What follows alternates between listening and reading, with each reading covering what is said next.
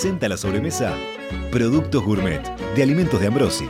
Más de 50 años en la mesa de los uruguayos.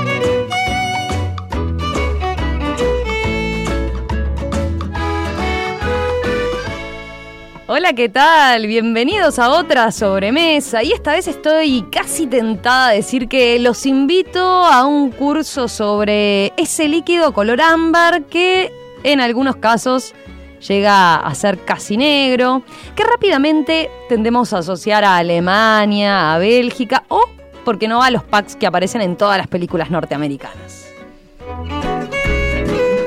¿Nos podemos definir como un país cervecero? ¿Es una bebida de nicho joven? ¿Es una bebida que podemos preparar en casa con algún tutorial? Tantas preguntas me surgen, pero por suerte hoy tengo a tres referentes para compartir esta sobremesa. Tres referentes que saben y saben de cervezas. Y así que voy a aprovechar justamente a sacarme las dudas que, yo pueda tener y las que ustedes nos planteen justamente a través del 091-525252, aprovechando la fecha, aprovechando que hoy celebramos el Día Mundial de la Cerveza. Así para entrar en tema, ¿tenían idea que en Uruguay se consumen más de un millón de litros de cerveza al año?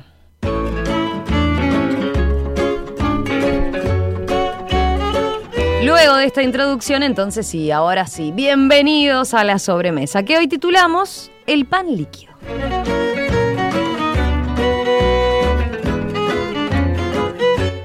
Voy a los saludos, ¿les parece?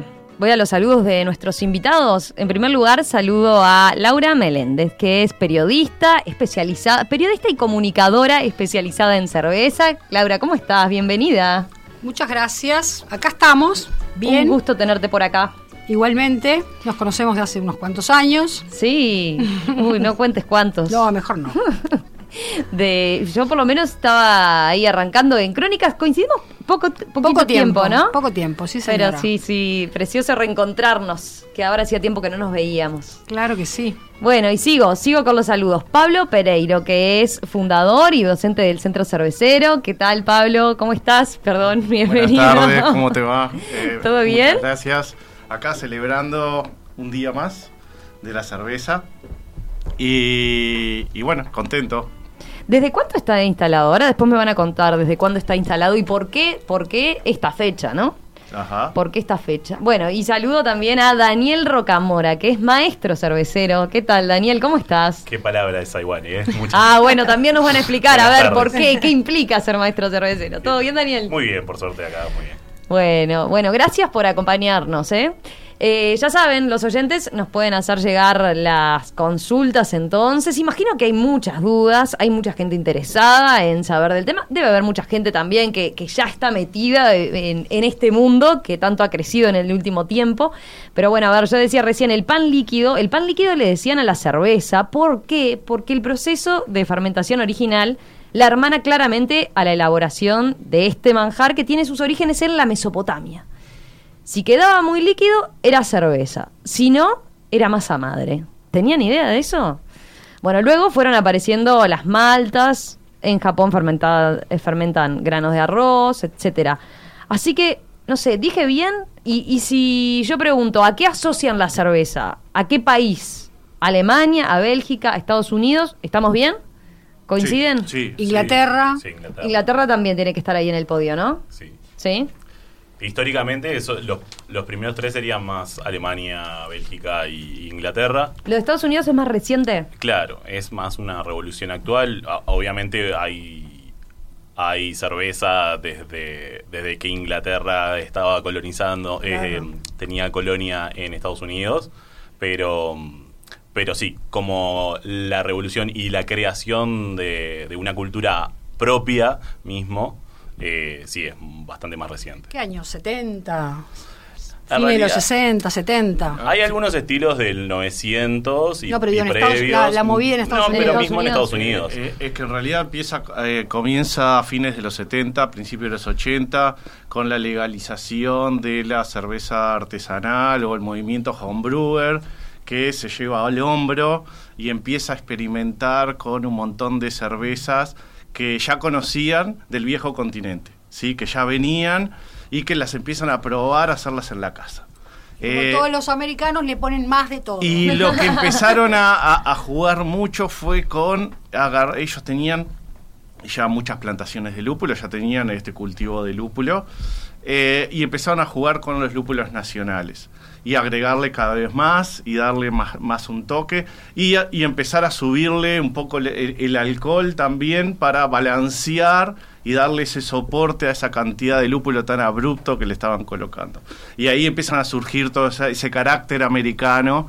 Este, Por eso como digamos como que se transforma referente. en una cuarta escuela Sí, a nivel sí, exactamente. internacional. Pero que, claro, como este, eh, decía- decían un poco ustedes, este, es, es tan reciente, y si lo comparamos con los miles de años que tiene la historia de la cerveza, 40 años atrás no es nada. ¿sí? Es algo muy, muy incipiente, pero que en realidad ha tenido un, protagonista, un protagonismo bastante marcado. Igual eh, la primer cerveza más autóctona estadounidense es previa al 900, al 1900, que son las Steam Beer. La zon- en la zona de California es como era una de las eh, estilos de cerveza que se terminó eh, afianzando, que hoy en día tenemos una, muy, una gran referente que es la Anchor, eh, pero Que se consigue acá, ¿no? Oh, eh, no sé si actualmente, pero Sí, se consigue sí, en se algún consigue, momento. sí, Se consigue, sigue sí. estando, Está bueno porque al que quiera probar tiene por lo Sí. menos Ahí está, un referente de esos estilos. Pero claro, es una cerveza ya así que ese estilo tiene bastante más de 100 años, entonces como que ¿Y cómo, a, a qué se parece? ¿Cómo la definirían? es una cerveza rojiza, dentro de todo bastante fácil de tomar, tiene alguna cara- algún carácter como hacia el pino por, el, por los lúpulos que utilizan. Eh, pero, o sea, es una, una cerveza bien bebible, eh, refrescante, a pesar de ser eh, ámbar y no, no tiene tantas las características de una carga fuerte de lúpulo o una carga intensa de aromas o sabores como lo que es la revolución eh, estadounidense actual, pero, pero es una cerveza ya más autóctona, original de Estados Unidos. Perfecto. Bueno, yo quería saber también, ahora vamos a volver a esos países, a esos orígenes seguramente, pero quería eh, en primer lugar saber de, de ustedes, de cómo fue que se interesaron y se metieron en el mundo de la cerveza y su elaboración, ¿no? A ver, Pablo, empezamos contigo, a ver. Dale, excelente. Eh, en realidad un poco de casualidad. Empecé a, no sé, estaba, yo me dedico a la parte de informática o estudié informática, este, la parte de sistemas. Y, buscando información de determinadas cosas encontré que alguien podía hacer cerveza en la casa. ¿sí? Me pareció sumamente copado. No, no, no creía que eso se podía llegar a hacer. Y me empecé, empecé a investigar, investigar. Acá había muy poca gente que hacía cerveza insumos y equipamientos casi no se conseguían, era todo muy artesanal. Eh, y, y bueno, me, me- me colgué mucho con la parte de procesos, empecé a estudiar. Primero lo que hice fue llamar a un amigo y decir, vos, este, Martín, ¿te animás a, este, vamos a hacer cerveza juntos? ¿Y qué te dijo? Y me dijo, bueno, dale. Ah, ah. se copó con la idea y, y empezamos a, este, a buscar insumos, a buscar equipamientos. Teníamos que viajar a Argentina para poder este, conseguir los las primeras cosas. Este, hicimos el primer curso, este, un curso muy básico, elemental, de, de- de- que es una introducción al, al mundo de la cerveza. Y con eso fueron las primeras herramientas que tuvimos. No, nos gustó mucho, yo seguí estudiando, este, seguí haciendo cursos más avanzados. Este, después tuve la opción de poder este, estudiar para ser juez de cerveza. Hice unas certificaciones y empecé un poco allá a, a navegar en ese, en ese mundo. Cuando quise acordar, había profesionalizado otra, otro, o- o- otra profesión, sí, había armado otra profesión sin darme cuenta, Lo que más empezó como un hobby. Ah, está, exactamente. Y ahí, o sea que fuiste, y eh, coincidió más o menos con, con lo que fue el boom de, de la cerveza artesanal acá en, Fue un en poco nuestro antes, país. sí, fue un ¿Cuándo lo ubican? antes. Si tienen que poner una fecha, a ese boom, ¿cuándo empezó? 2014, 2015, La- la- este, sí, fue el Sí, un ¿no? poco más fue el 2014, despegue. 2015. Sí, Sí. ese es el, el boom, digamos. Sí. Pero el mo- hay un momento, digamos, bisagra que sería, del punto de vista del marketing, de lo que se llama cerveza artesanal comercial, que fue lo de Mastra, ¿no? O sea, cuando surgió Mastra, al poquito tiempo Davok, que fueron como las dos marcas, digamos, de Claro, cerveza artesanal. Eso fue en 2008, sí. Eso fue en Sí, 2007, sí. 2008. Sí, por ahí bastante. Que O sea, ahí fue como sí. cuando Vos yo ahora entré en- ahí, ¿no? cuando yo entré en Claro. contacto con la cerveza artesanal fue ahí porque le hice una nota a, a Wilfredo Camacho de Mastra porque me interesó bueno yo siempre hice periodismo más enfocado a lo, a lo de negocios y eso y me llamaba la atención había visto algunas cosas en Argentina como que era raro la cerveza artesanal este y Eh, bueno era raro de verdad. Era raro de yo verdad. Sí. que yo Sí. había Ahora arrancado lo tenemos como, naturalizado, como pero- casero. Sí. Y lo primero que, cuando contaba que hacía cerveza en casa, lo primero que me miraban raro y me preguntaban, ¿eso es legal? ¿Eso se puede hacer? Claro. Sí. Era, era la primera este, cosa. Claro, y yo les decía, sí, bueno, es un poco como cuando los abuelos hacían vino en el fondo de la casa. Sí, Sí, claro. Es una bebida fermentada, este, muy parecido, similitudes con, con el vino. En, en el tema de que de, de la fermentación y este y eso fue un poco lo que este cosa pero lo primero que te preguntaban es eso se puede hacer Claro. eso, es- eso, eso está bien Tal cual. Bueno, y ahí, eh, lo que te decía, empecé como periodista, digamos, a seguir un poco lo que iba pasando con las marcas, con, con el movimiento, hasta que, bueno, en 2016 creo que fue que arranqué a escribir sobre cervezas, armé el blog. Y tenés un blog que se llama Pinta Daily. Pinta Daily. Y empecé a, bueno, a conocer a los cerveceros, a llamarlos, a jorobarlos. a- Pero te animás este, a hacer en tu casa incluso, ¿no? y empecé también con Lin Cardoso, un día, este, dije, che, vamos a hacer cerveza, bueno, vamos, dale, y empezamos a tratar de conseguir insumos, que era ya bastante complicado, y bueno, arrancamos, hicimos, fue horrible, la, pero igual la tomamos, como hace todo cervecero casero. Suele ser horrible la primera, sí. La Suele primera- ser horrible, que pero para nosotros es maravilloso, toda esa cosa de poder, en, yo qué sé, en 20 días, 25 días, tener algo tomable. Ese es el, el- lo que lleva Más el o proceso. menos, acá Daniel, A ver, este, Daniel, el puede especificarlo cervecero. un poco más. Sí, hay cervezas que te pueden llevar de 15 a 20 días, como cervezas que llevan meses, dependiendo claramente de- del tipo de cerveza, de la graduación alcohólica que busques, del estilo, de la levadura que se utilice. Contanos un poco de eso. A ver, eh, ¿qué ingredientes son fundamentales? O sea, de, de qué tenemos que partir? Sabemos que la fermentación es, es- es parte de- del, del proceso, pero entremos en los detalles. Bien. A ver. Inicialmente lo que se utilizan son cuatro ingredientes básicos, que son el agua, uno de los ingredientes más importantes, el- la cebada malteada o malta, que muchas veces también se utilizan algunos otros eh, granos como trigo, centeno, eh, y Avena. a- arroz, avena, eh, y el lúpulo, que es como la estrella hoy en día, sin embargo es lo que mayoritariamente le da aroma, sabor y es como un estabilizante y antibacteriano. Entonces ayuda a conservar de cierta forma la cerveza. Aparte de que el alcohol, no, una vez que fermenta, también ayuda a conservar la cerveza. Y em, la levadura, que es como la vedette, porque es la que se encarga de transformar los azúcares que generamos en el mosto para eh, generar eh, lo que es cerveza en realidad, que también aporta aromas, aromas eh, y sabores esa levadura. Y básicamente lo que se hace es un té con, las, con, los, con los granos. Eh, se hace un proceso enzimático, digo, con, algo complejo, con temperaturas. Que se llama maceración, digamos. Maceración, eso mismo. Y luego se hierve, se le agrega lúpulos, eh, casi que hoy en día le agregamos lúpulo en, todos momentos, incluso en la, en la maceración, en la fermentación, eh, dependiendo obviamente, de cl- claro, que va, qué cerveza vayamos a utilizar, a hacer.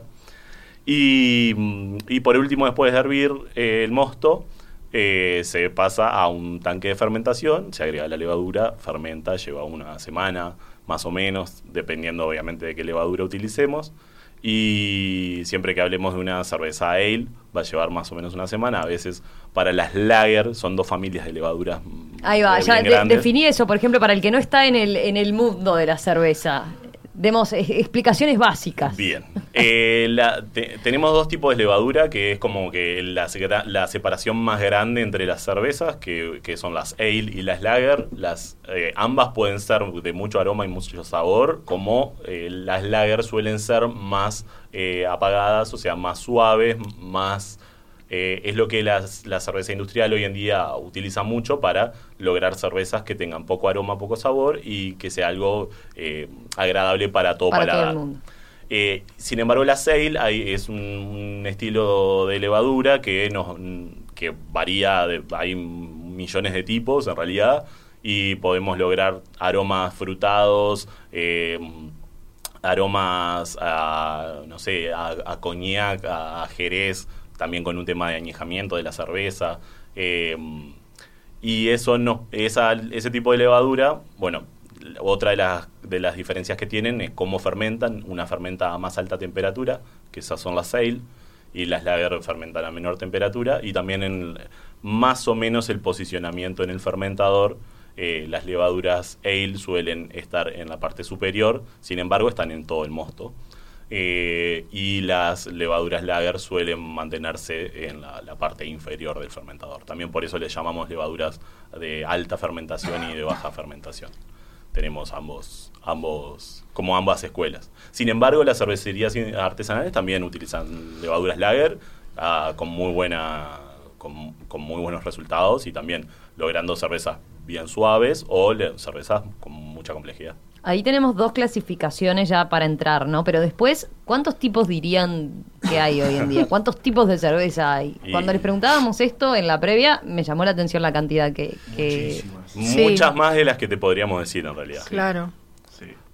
150 estilos y uno se queda re corto. Sí, Porque en realidad hay muchos 200. estilos locales, eh, por ejemplo, en República Checa, en Austria, en Italia. en Italia, en Alemania, hay, hay estilos que son que solamente una ciudad ahí perdida eh, hace ese tipo de cerveza, que claro, capaz que es muy parecida a otra, pero que tiene alguna al- algún toque extra que termina diferenciándolas. Como tam- ah, también hay diferencias más grandes, ¿no? Sí, inclusive tenés este, muchos estilos que son históricos, ¿sí? que las cervecerías han ido dejando, o se han ido perdiendo, ¿sí? porque cerró la cervecería, o porque la familia que hacía, porque hay mucho de tradición también este, en, la, en la cerveza. Hay mucho de, de, de- de pasar de generación en generación en la misma cervecería.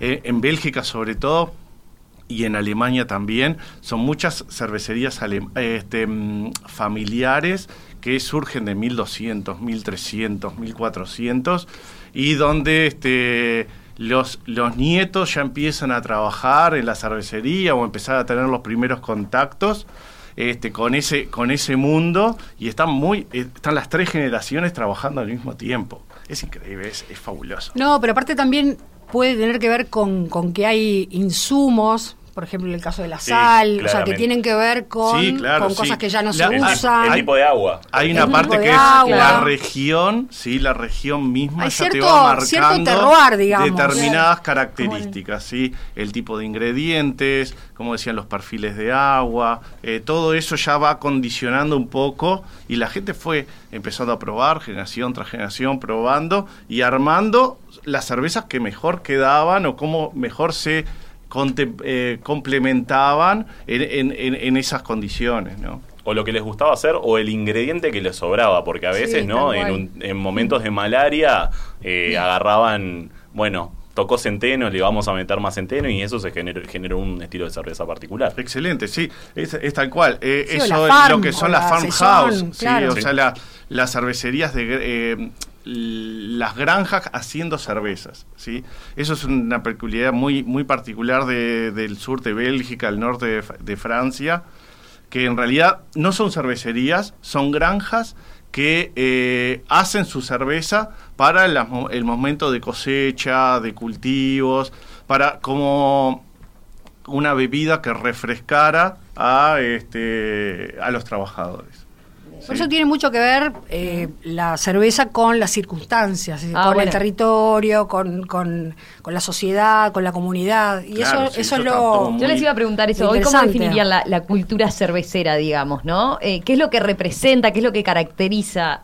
Con el vino capaz que lo tenemos más claro.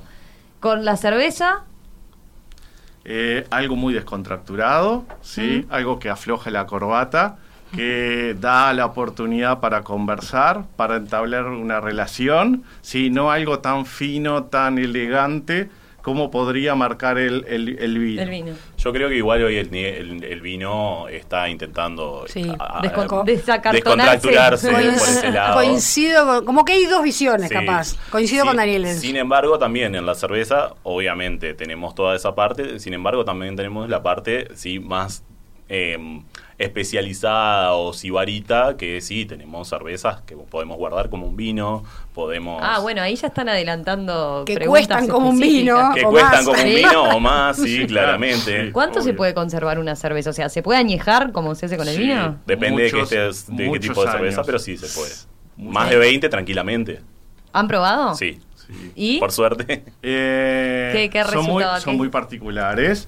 Eh, hay cervezas que, eh, eh, me imagino que estamos hablando un poco de, de lo mismo, eh, lo que es el estilo Lambic, ¿sí? que son cervezas que tienen siete años de elaboración. ¿sí? Y después que tienen eh, un añejamiento que pueden mantenerse por más de 25 años.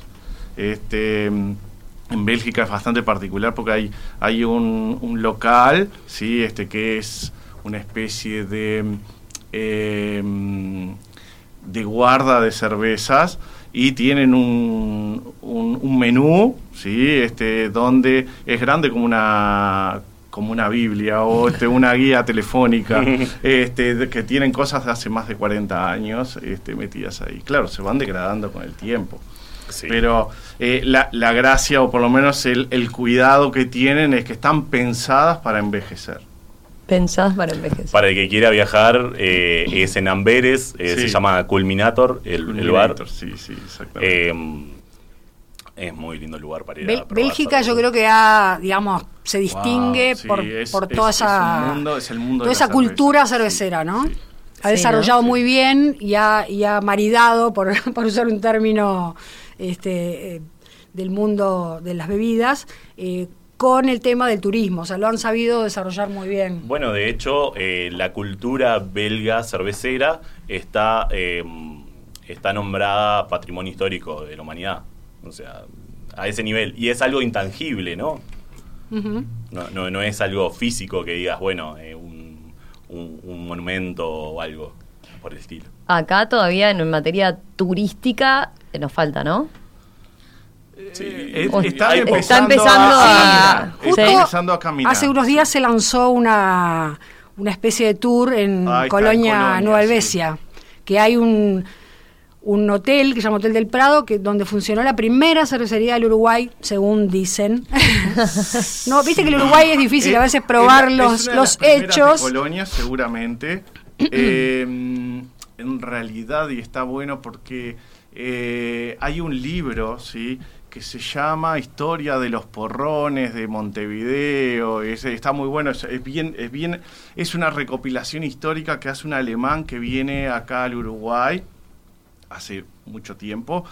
Y, este, mm, y cuenta que desde el año 1866, 66 creo que es, ¿no? 1820, 1830 empiezan a venir las primeras cervezas eh, importadas en Sí. botella desde Inglaterra y Francia. Eso es producto de que en realidad empezaron a venir los inmigrantes. Claro, era producto y, de eso. y- de- y la gente quería tomar lo Claro. que consumía allá. Exacto. Claro. Entonces, eh, recién en 1843 se detecta el primer eh, anuncio publicitario en un diario ¿sí? de una cervecería acá en el Cordón este, de Montevideo. La de Niding. Sí. Conrado no, Niding. Anterior, Anterior a, eso. Niding. Eh, es por el 60, por ahí, y ya en ese momento, ya por la década de, de mil, de los 70, de 1800, habría más de 60 cervecerías en el Uruguay. Y para los que creen que en Uruguay siempre se, consumió estas cervezas amarillitas, Sí. eh, ligeras, en realidad las primeras importaciones fueron de cervezas negras. Así Mirá. que en realidad eh, ha habido variedad, la supimos perder, pero bueno, de a poquito la vamos recuperando.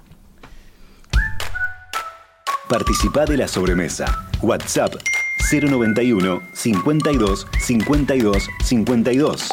Arroba Radiomundo 1170 en Twitter y en Instagram. Bueno, tengo un montón de preguntas para hacerles, entre otras cosas, espuma sí, espuma no. Eh, han mencionado a, a el vino en muchas oportunidades. Me pregunto si, creo que ninguno tiene como un reparo así con el vino. No lo adelanten, ahora me lo cuentan. Pero hay como un team cerveza, team vino, que, que es, No, eh, no, no. está enfrentado. No, No, no, no, no. no. ¿Se, No, puede, no. ¿Se puede ser defensor de ambas bebidas? Por Sí. supuesto. Está, perfecto. Eh, temperatura ideal, maridaje, Laura ya adelantó, o sea, se habla también de maridaje en cerveza. Bueno, ahora enseguida, después de la pausa, me lo cuenta. Cuando los ingredientes están buenos, cocinar rico es una papa. Sopas gourmet. Agitás, calentás y servís. Elegí alimentos de Ambrosi. Productos uruguayos. Esta es Radio Mundo, 1170 AM. ¡Viva la radio! Escucha todas las sobremesas en radiomundo.uy. ¿Seguimos en esta sobremesa?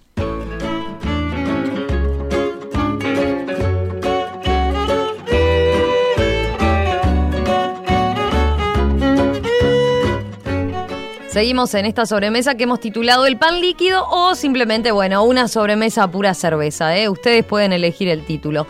Hoy están sentados en esta sobremesa tres expertos en esta tan dorada bebida.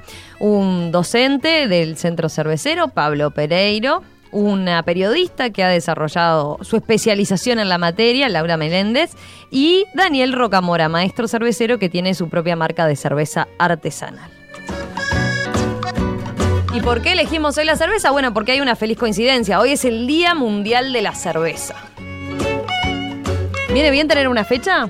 ¿Ayuda? Y siempre, ¿no? O sea, activa cosas, genera momentos de encuentro. Ya la cerveza igual de cierta forma tiene a- algunos otros días eh, al- a lo largo del año. Por ejemplo, el día de San Patricio es un Claro. día gra- eh, gratamente cervecero. Eh, y bueno, toda, toda conmemoración eh, personal o general termina siendo un, momento de que es de la cerveza. Eh, ah, eh, ahí hay otra pregunta. ¿Cerveza en verano o todo el año? Ustedes me van a decir todo el año, claramente. Obviamente. todo el año. Obviamente. Todo el año. A ver, que- eh, Pero, pero, Son distintas pero. cervezas, ¿sí? O Sí. sea, son, son distintos momentos, distintos tiempos y, di- y, y que da hay que adecuar a el tipo de cerveza cosas, claramente al momento del año. Ah, vos es que yo lo relativizo un poco eso. Es como el amor, ¿viste? No hay época para enamorarse. Uno se enamora y Sí, se enamora. pero eh, en invierno cerveza- te da para una cerveza un poco más pesada, pesada, ¿no? un Más poco negra. más alcohólica, Sí. eh, con más cuerpo. Obviamente sí, que en el te da verano más, capaz pero que- podés tomártela en verano Ah, perfectamente. claro, Sí, claro. obviamente. Sí, sí, obviamente. Eso Yo lo pienso por un lado. A ver, ¿helado tomamos solo en verano? No. Entonces, ¿cuál, cuál sería? Claro, Exacto. podemos tomar una cerveza más refrescante en verano, pero se presta también para una buena stout. Ah, así. sí, señor. Obvio que si agarramos un guisito, nos tomamos una stout en invierno, bueno, ahí vamos a tener un poco más de, de- de placer eh, como eh, extra, por así decirlo, que si obviamente nos vamos a tomar en, a- al calor infernal, ahí preferible, preferible algo más refrescante, algo más, Claro, pues más son- llevadero. Son ocasiones de consumo. O sea, una cosa es tomar una cerveza en un bar con amigos, otra cosa es tomar en tu casa. Yo que sé, a mí me gusta, por ejemplo, cuando cocino, me abro una cerveza, y, o, o te juntas para charlar con alguien. O sea, son las circunstancias. Perfecto. Y para el tema del maridaje, ya por lo visto, va, maridaje va con cerveza. Sí, o sea, totalmente. Totalmente. ¿qué, si, si tienen que asociarlo a una comida, la cerveza con Con pizza es la, la clásica, ¿no? No. Pero se puede salir de eso. Es que en realidad ahí tendríamos que entrar o empezar a conversar de estilos de cerveza. ¿Qué es lo que me genera esa cerveza? ¿Qué características tiene esa cerveza? ¿sí? ¿Tiene más cuerpo, menos cuerpo? eh, ¿Más caramelosa, más tostados? y de- eh, ¿Es más alcohólica, menos alcohólica? ¿Es más relajante? Dependiendo de esas sensaciones que me genere la cerveza, va a poder combinar muy bien con determinados tipos de comida. ¿Qué otro tipo de ingredientes tiene? Porque a veces tienen agregados de frutas, café, Exacto. no sé, de, de todo un poco. Eh, entonces, por ese lado también ha- hay búsquedas de contraste o de, o de acompañamiento Me gusta también. la cerveza con quesos, por ejemplo. Con, sí, ¿Con tremendo. queso? ¿Con tabla de quesos? Con Bien. tabla de quesos. Sí, excelente. Y tenemos, nosotros este, a nivel país, tenemos una, eh, una riqueza muy grande a nivel de quesos. ¿sí? Entonces, hay una amplia gama de cervezas que pueden maridar muy bien con ese tipo de cosas. ¿sí? IPA con queso azul, por ejemplo. Sí, Ah, sí. mira. Genial. Y Pero también- azul, buena recomendación, ¿eh? Pero Vamos con tomando cho- nota. Con chocolate con blanco. chocolate blanco. Por- Qué por ejemplo. rico, muy Sí, bien. Sí. ¿Con O chocolate sea, blanco, dijiste? sí, blanco. Tiene que ser blanco, mirá. quedan bastante mejor. mejor. Sin embargo, yo siempre creo una cosa en lo que es maridajes. También uno tiene que pensar en lo que a uno le gusta, porque uno puede dar recetas y, y, y, no sé, y especialidades o paradigmas, pero si a uno le gusta tomarse una, no sé, una IPA con un chocolate súper amargo, y bueno, y también. Sí. Es cuestión de, de gustos y de circunstancias, Sí. y del momento. Sí, eso Totalmente. es importante. Las circunstancias este, creo que están lo ameritan todo porque es lo que te genera la experiencia. A veces de- en determinada compañía o de- con determinada música, en determinado ambiente, hay un estudio que, de- que marca que la cerveza puede saber diferente dependiendo del ambiente donde la tomes. Mira. Eh, eh, excelente. Sí, sí, sí, sí. Sí, tal cual. La mayoría de las, de las personas que viajan y si- siempre tienen en mente, pa, no sabes, tomé esta cerveza allá, ¿qué hay acá parecido? Mira, primero que nada, o sea, en la situación que estuviste no vas a estar acá, entonces, o sea, busquemos a lo, lo- lo más Claro. cercano posible, pero claro, uno idealiza ciertos momentos y ciertos productos que, que consume, ¿no? Obviamente. Aparte que con el viaje hay ciertos productos que a pesar de que se con- que consuma el- el- la misma cerveza eh, de la misma botella, con el tema de eh, la importación, el tiempo que pasó, termina mutando un poco ese producto y no, no, no es exactamente lo que uno probó en origen. Bien. Pero lo, importante me parece que el mensaje es como que se animen a probar, se animen a conocer, salgan un poco del, del esquema de, del, digamos, de lo que ofrece quizás la industria, eh, porque hay un mundo, no diría infinito, pero casi. Y animarse a ir más allá de la pizza y cerveza o panchos y cerveza, que también es o- Acá otra- tengo, otro- tengo un oyente. María Luisa clásico. dice cerveza negra con chocolate con 85% de cacao. Excelente. Excelente. Da, da esa, esa Muy bien. combinación. Después, ya que hablamos de temperaturas, pero por el momento del año, ¿temperatura ideal para tomar la cerveza? Depende del estilo de la cerveza. Ah, me la complica. Y Y, es bueno, es así. Es que en los vinos tenemos lo mismo. Sí. O sea, tenemos los vinos blancos que suelen ser más, más frescos. Sin embargo, un vino blanco de guarda tiene una temperatura un poco superior. Y, a- y tenemos cierta analogía con las cervezas. Mientras más claras suelen ser más, más frescas, mientras más oscuras se la puede tomar a mayor temperatura. Es Pero una ¿qué es, regla, digamos. menos? capaz que más alcohólicas también. También. este, a- ¿Qué a va, el rango, ponele? Porque eh, hace que también los aromas y los sabores se, se puedan eh, expresar mejor.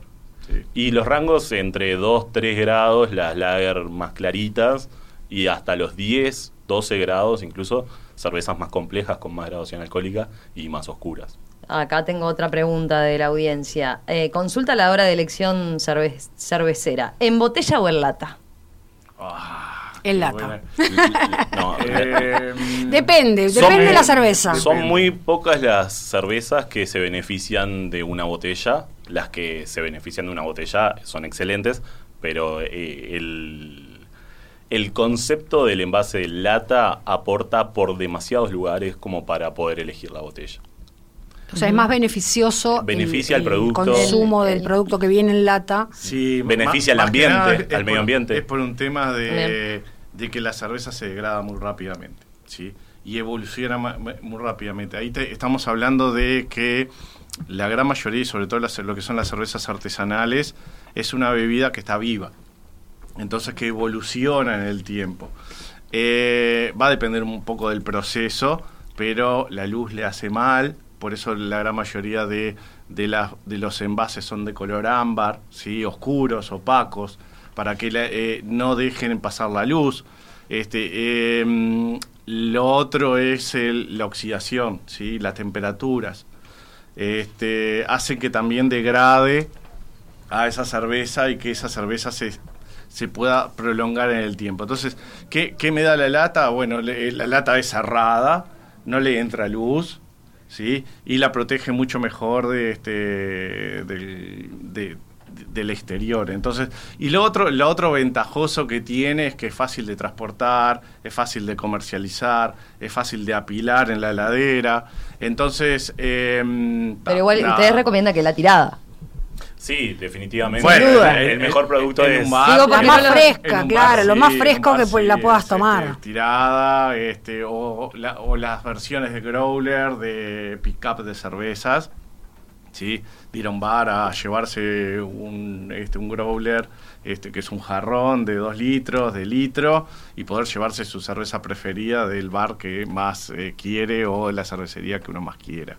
¿Cómo hay que ir en, en la noche, por ejemplo, no? Si, si uno sale eh, a un bar, es como el, como el vino, hay que ir del, del más suave al, al más fuerte, claramente. Sí, sí. También. Sí, sí, se podría ir perfectamente. Eh, em, genera una mejor impresión en el paladar, ¿sí?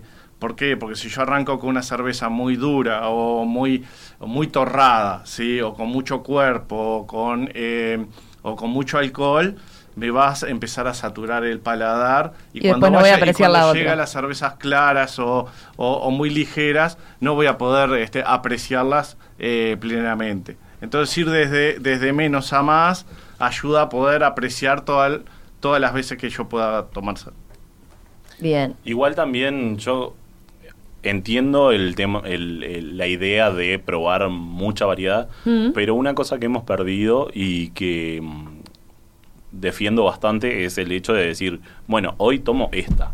Y igual, si voy a tomar dos o tres, tomar de la misma también es válido. O sea, hay gente que dice, ay no, pero quiero probarlas todas. Sí, está bueno alguna vez probarlas todas. Pero, Pero después- después... a pero no en el mismo es- día. Claro, también. Pero a veces está bueno decir, ah, bueno, hoy a mí me pasa, yo también soy juez como Pablo y, vas afuera y encontrás una cerveza que te gustó y, ta, y seguís toda la noche con esa. Claro, son, son opciones. Y este y la verdad que eso está bueno porque el- lo que es el mercado artesanal justamente te da ese abanico de variedades totalmente distintas, este, que uno puede elegir y puede probar y no tiene siempre lo mismo, este, o la, siempre la misma opción, este, adelante. Eh, y eso creo que es una de las cosas fundamentales que ha hecho crecer muchísimo el movimiento cervecero. Este, la opción de poder experimentar, la opción de poder crear tu propia cerveza, la opción de poder generar aromas y sabores totalmente distintos de cualquier parte del mundo. ¿sí? Yo puedo hacer mi cerveza, aunque no llegue acá, puedo decir, bueno, yo quiero hacer determinada cerveza, una cerveza más alcohólica, porque me gusta, porque me gusta más maltosa, porque me gusta más clara, porque me gusta tal, pero yo puedo definir y armar mi receta y mi cerveza, eh, bueno, en capaz que en tres semanas, en cuatro semanas, cinco semanas, o capaz que un poco más, pero eh, generar el producto que yo quiero eh, tomar. Yo, les iba a plantear eso ahora, retomar un poco al, al comienzo de la charla. ¿A qué atribuyen el, el auge de eh, la cerveza artesanal hoy en día en nuestro país? ¿Con qué lo asocian? ¿Qué fue lo que hizo que explotara el mercado? Eso que dice Pablo de como el- el- las ganas de experimentar de mucha gente y decir, bueno, logro mi propia creación con mi toque. Sí, yo creo que en parte la posibilidad de variedad y una de las patas más grandes, creo yo, es que la gente viaja y experimenta cosas afuera y después viene acá y ya no es lo mismo seguir tomando la misma cerveza que estaba acostumbrado porque probó cosas interesantes afuera. Entonces acá también estamos pudiendo crear cosas interesantes y la gente está pudiendo incluso probar cosas que afuera no prueba. Sí, es como multicausal, ¿no? Tiene que ver también con, con, esa cosa más millennial. Son un montón de cosas. Lo que dice Daniel es totalmente cierto, lo que dice Pablo también. O sea, se dio la circunstancia, los, los países vecinos también, eh, hay toda una movida grande en Brasil, en Argentina, en Chile, o sea, creo que Sí, es una... la, la- la movida es a nivel global. ¿sí? Sí. Claro. Este, Ah, ahí es- está, eso, eso es bueno. Yo creo- Wow. creo que somos- Es una, es una ola que viene. ¿Por qué? Porque no solamente todo lo que, lo que mencionábamos este, recién, sino que hay mucha camaradería. ¿sí? Mucha eh, buena onda, la gente es algo como de- decías, eh, descontracturado, ¿sí? que podés experimentar cosas muy diversas, generar, crear cosas muy diversas eh, y aparte la pasás muy bien con los amigos. Nosotros este, en la escuela, bueno, damos un montón de cursos, este, de básicos Ahora te iba a preguntar eso, de eso, sí, porque hay pero- quienes deben querer saber qué, qué es lo que se puede, se puede aprender, se, se puede, puede, aprender. claro, sí, y a nivel, a nivel si quiere ser uno más eh, profesional o si quiere simplemente, bueno, quedar bien, saber, ¿no? Lo que, Sí, lo que va a tomar, tener a- una a- mínima. A, lo que iba es que este, en realidad viene mucha gente o de amigos que se juntaron a hacer cerveza y comparten un fin de semana, ¿sí? un sábado cada 15 días, un sábado hacer un asado y hacer su cerveza, o a veces parientes, ¿sí? el padre con el hijo, eh, un tío, ¿sí? que eh, se dedicaron y se, y se encontraron un lugar determinado día o determinada vez a la semana para hacer Como una actividad juntos, Como una actividad que, que ahí, eh, ahí va, eso, eso es una cosa de las de las cosas increíbles que trae la- el mundo artesanal. Pero decíamos, en el centro cervecero por lo menos tienen ese- como distintos niveles, ¿no? ¿Con, qué, ¿con qué nociones básicas puede salir uno? Eh, bueno, desde algo introductorio, como es lo que es el básico cervecero, Y hacer como, como que es, un... es un curso de eh, ocho horas en una jornada. Te enseñamos todo lo que es el proceso de la elaboración de cerveza. ¿sí? Los insumos, este, cómo diseñar tu receta, este, toda la parte desde el proceso hasta la cerveza terminada y embotellada. ¿sí? Eso es, eso es un- una pequeña introducción y eh, después tenemos niveles un poco más intermedios donde ya este, ponemos diseños de recetas, análisis sensorial, hasta después cosas Hasta más ya sommelier, enfocadas. ¿no? Eh, esto es en la parte de elaboración, ¿sí? Este, nosotros eh, en la escuela damos todo tipo de cursos, ¿sí? No solamente de elaboración, Sino hacemos parte de catas, sensoriales, este, estamos trayendo sommelería ya desde el 2019, este, mm, ¿qué más? Eh, el año pasado arrancamos con los cursos de eh, cómo montar cervecería, ¿sí? no tanto de la parte de elaboración que ya veníamos dando, sino qué es lo que vos necesitas en fábrica para poder este, montar tu cervecería. Eh, desagües, instalaciones sanitarias, definición de áreas, tipos de equipamiento, eh, habilitaciones bromatológicas, registros de productos, bueno, un montón de cosas que hace este, que la, el montaje de fábrica sea, sea un éxito. Hay mucho de negocio también ahí. Em, eh, este año sacamos el especialista en cervezas, que es eh, apunta, eh, tiene algo de lo que es la tecnología cervecera, ¿sí? son, la tecnología son 140 horas de elaboración, sumados a 140 horas que es el especialista y están más enfocados hacia la parte de estilos, sommeliería, servicio, eh, cristalería, lo que es atención en bares. O sea, lo que tratamos es formar profesionales que puedan empezar a trabajar en el mercado, tanto como asesorías en la parte de cervecerías, este, como también en la parte de bares, restaurantes, hoteles, donde se hace un servicio de la cerveza. El tema de la cristalería que, que mencionaste es súper este, interesante, ¿no? Porque cuando vos hablaste de la pregunta del oyente por el tema lata o- Sí. o, o botella, bueno, está todo bien, ese es el envase, pero después viene la cristalería, porque...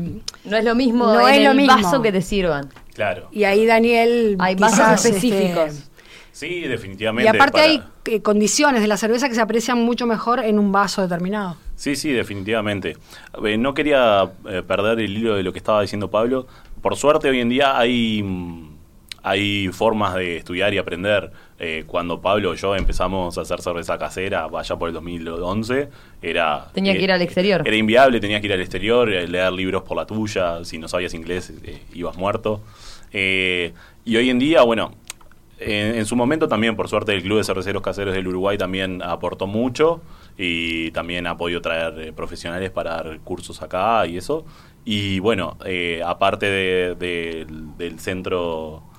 perdón, Centro cervecero. cervecero, em, la Facultad de Química está, está impartiendo cursos de cerveza, también especialista en cerveza. Eh, allí doy clase. Eh, eh, pero digo que eh, hoy en día se puede aprender acá, que antes era inviable. Era- Yo arranqué por el lado de someliería de vinos eh, para poder aprender la parte sensorial, que, que si no, no había mucha chance acá. Claro. Eh, Y es, es una parte, pa- para mí por lo menos, es la una de las más interesantes. Sí, sí. Porque es, es descubrir no solamente los aromas, los sabores que están buenos, sino también los que están mal. sí, para claro. corregir y para, Sí, para que todos podamos exigir mejores cervezas. Es que no toda cerveza que hay comercialmente disponible son buenas cervezas. Bueno, yo les iba a preguntar también eso, ¿no? ¿Cuántos de los que se largan a hacer esa, su, experimentar con su cerveza, después terminan, ¿no? En, en- Es un camino a recorrer. Bien. ¿sí? Eh, lo importante poder, lo que siempre recomendamos, es que puedan eh, empezar como caseros, que puedan empezar a hacer cerveza en la casa, a, a- recorrer ese camino antes de sacar las eh, cervezas al mercado. ¿sí? ¿Por qué? Porque en realidad es, es, son horas vuelo, ¿sí? Que se necesita aparte de la parte técnica, que la parte técnica ayuda mucho, pero eh, la parte de conocer el equipo, este, conocer bien los procesos, ejecutar. Hacer cerveza es muy sencillo, ¿sí? son cuatro o cinco cosas a tener en cuenta, nada más que en el medio de esas cosas hay un montón de pequeñas y chiquitas cositas, ¿sí? que eh, le hacen a la dificultad por la cantidad de cosas que son. Entonces, eh, nada, este, eh, llevar ese, ese, me- ese procedimiento, esa metodología de elaboración, es la parte más, más compleja para que el producto final sea bueno, ¿sí? Y que satisfaga al cliente, porque eh, si no, Pero hoy lo además- que termina pasando es que eh, termina primero impactando sobre lo que es la cerveza artesanal en general y so- segundo sobre su- la marca propia. Claro. Entonces termina siendo catalogada la marca como algo no bueno. Y la gente no vuelve a experimentar sobre ese producto Porque ¿sí? ya está, y no le una- da una segunda chance o es difícil poder Incluso dar al sector, segunda chance. in- Sí, incluso claro, al por eso sector lo que cerveza decía. artesanal en general. A- a hay gente los- que dice, a ah, al sector cerveza artesanal en general, hay gente que probó justo una que no Y era no. muy buena y dice, Ah, ah, no, no. yo no pruebo, no pruebo cerveza artesanal porque es, es más fea que la industrial, por ejemplo. Y, ta, y tuvo una mala experiencia y es normal. Bueno, Pasa. después me cuentan entonces eso. Vemos diferencias, así que, que le vean más claramente a- entre cerveza artesanal y cerveza industrial. Me quedó lo de la espuma, me lo Ah, anoto. bien. Y después, ¿se puede cocinar con cerveza? Creo que ustedes trajeron incluso alguna, alguna receta con cerveza. Después me cuentan. Estás escuchando La Sobremesa. Esta es Radio Mundo, 1170 AM. ¡Viva la radio! Los viernes, después del mediodía, La Sobremesa. Seguimos en esta sobremesa, en la sobremesa dedicada hoy a la cerveza para celebrarle su día.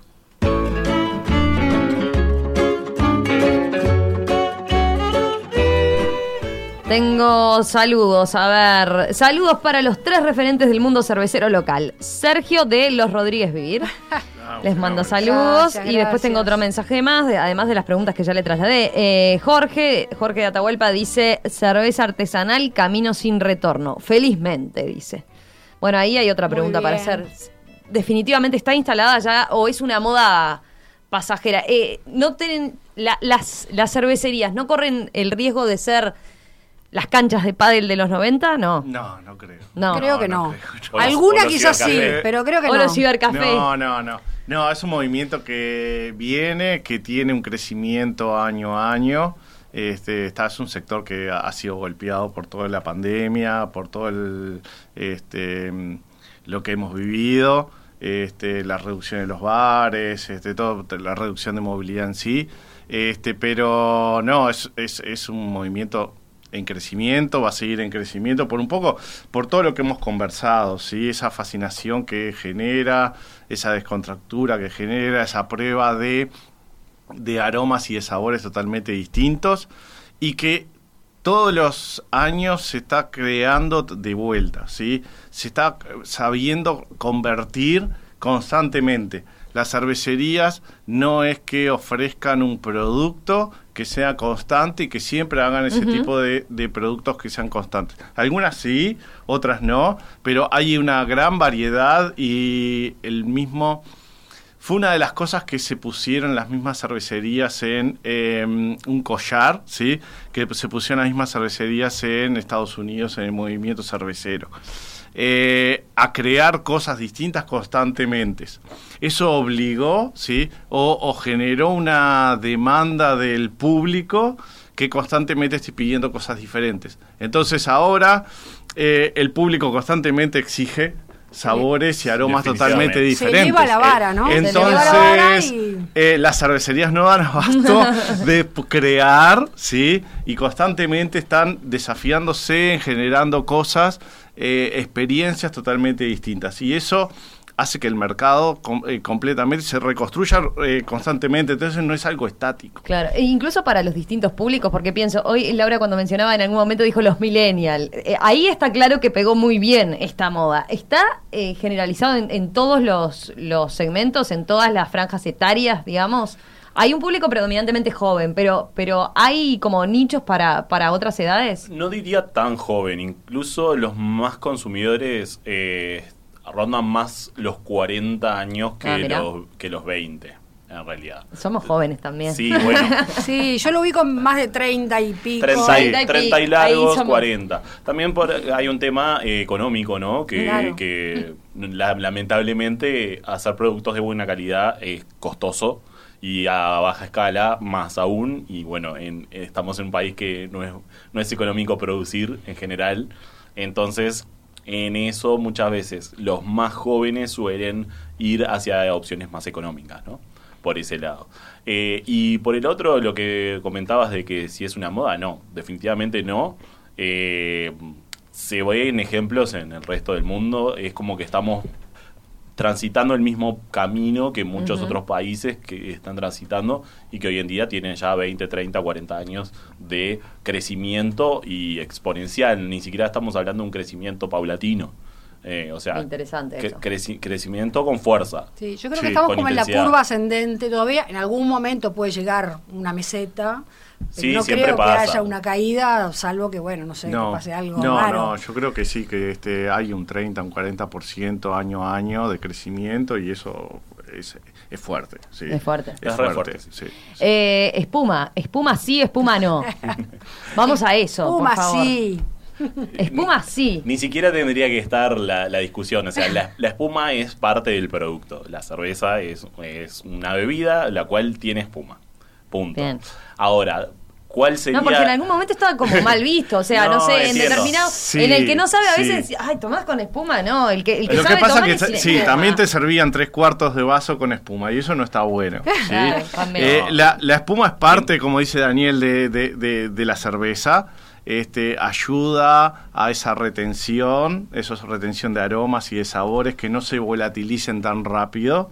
Y este, me hace también de que en el vaso siga manteniéndose la misma experiencia que tenía antes. Por eso también es importante servirlo en un vaso y no Claro, tomarlo no de la botella o de la lata. Bien. Sí. No, y también tenemos la parte del gas. El gas tiene una proporción en la lata, en el barril o en la botella, la cual requiere, eh, está diseñado para que uno golpee la, la cerveza en el vaso y que se genere esa espuma para que algo de ese CO2 contenido se vaya. Si no, uno termina teniendo esa sensación como de hinchazón a veces, porque si la sirve uno Sí.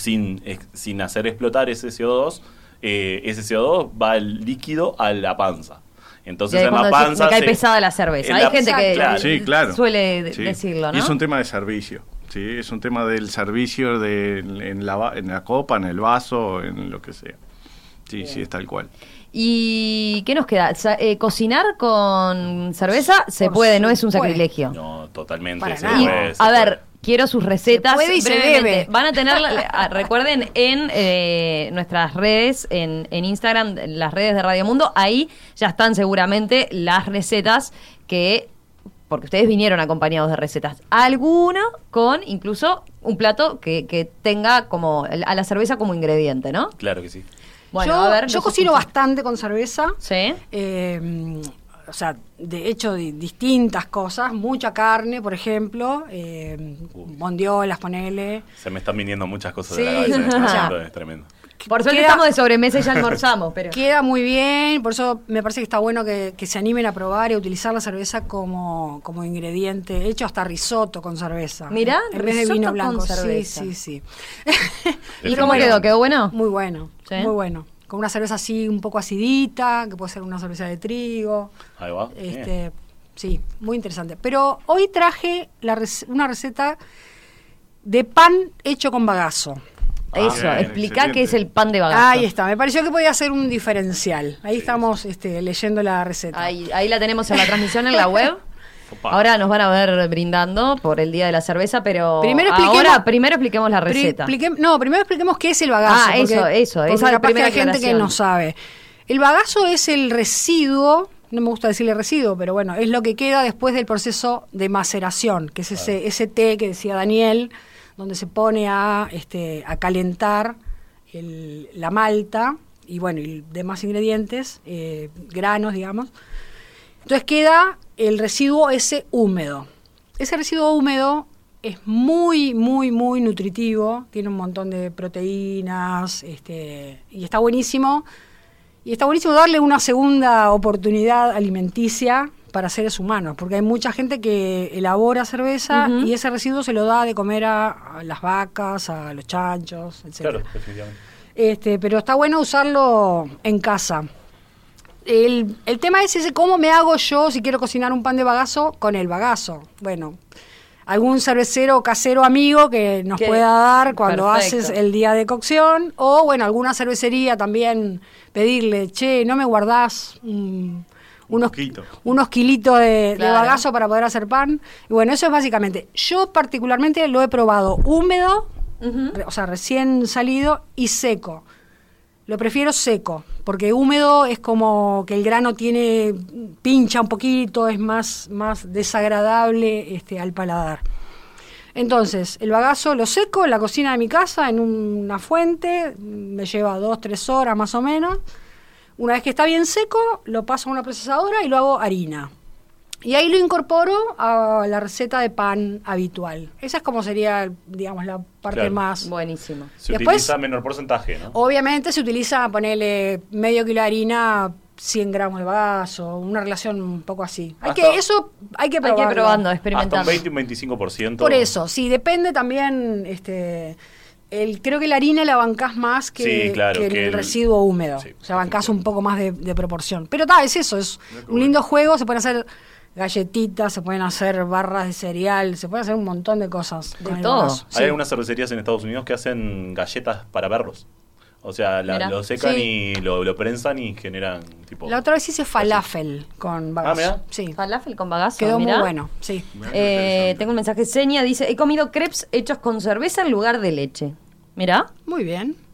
Mirá. Definitivamente. Bueno. Bueno, helados, yo he hecho helados con cerveza. ah, sí. También. ¿Y qué tal? Espectacular. ¿Sí? Los helados maridan muy bien con la cerveza. Sí. Muy Ah, bien. la combinas, pero Sí, vos la como maridaje. combinación, Sí, sí, la combinación. Mirá, muy bien. no se me De- hubiera de- ocurrido. De, de cocinarlo no, no, lo, no lo he probado, pero la combinación funciona muy, muy bien. Sí. Lo que pasa que hay, hay una cosa que es, eh, una de las reglas bien de, de maridajes, es que el alcohol, ¿sí? Este, corta muy bien la parte de las grasas y va Claro. muy bien con la parte de las grasas. Entonces todo lo que es este, quesos, este, helados, este, productos lácteos o este, comidas este, con, con alto contenido de grasas, Molleja. va muy bien, Sí, sí, va. tal cual. Este, una- un pica así, bien, bien simple y bien fácil de poder probar. Una, un lemon pie, Ajá. sí, con doble IPA. Mira. Excelente. Bueno. excelente. Buen dato, Pablito. nota. Buen Excelente, dato. excelente. Lemon pie con doble IPA. Sí, funciona Bien. muy bien. Y teníamos el otro, era eh, Chocolate, blanco, O bombones de chocolate blanco. O bombones. Con, con IPA. Con IPA IPA, también. sí. Bueno. Buenísimo, ¿eh? Buenísimo. Tenemos que ir cerrando, pero díganme el titular de, de su receta para, para que sepan los oyentes y vayan a buscarla. Ah, bien. em, una torta dulce que para producirla, en vez de utilizar eh, leche o, o la- alguna parte húmeda, se utiliza cerveza negra. Ahí tienen torta de chocolate con cerveza de Daniel Rocamora. ¿Y Pablo, la tuya? Eh, unos bifes a la portuguesa, ¿sí? Este, maridados con eh, una porter, ¿sí? O una este, original bitter o una cosa así, una bitter este, inglesa. Andan muy bien porque resaltan muy bien ese caramelito, ese tostado, este, los vegetales de la, de, la- de- de la portuguesa. Anda, anda muy, muy bien. Muy bien.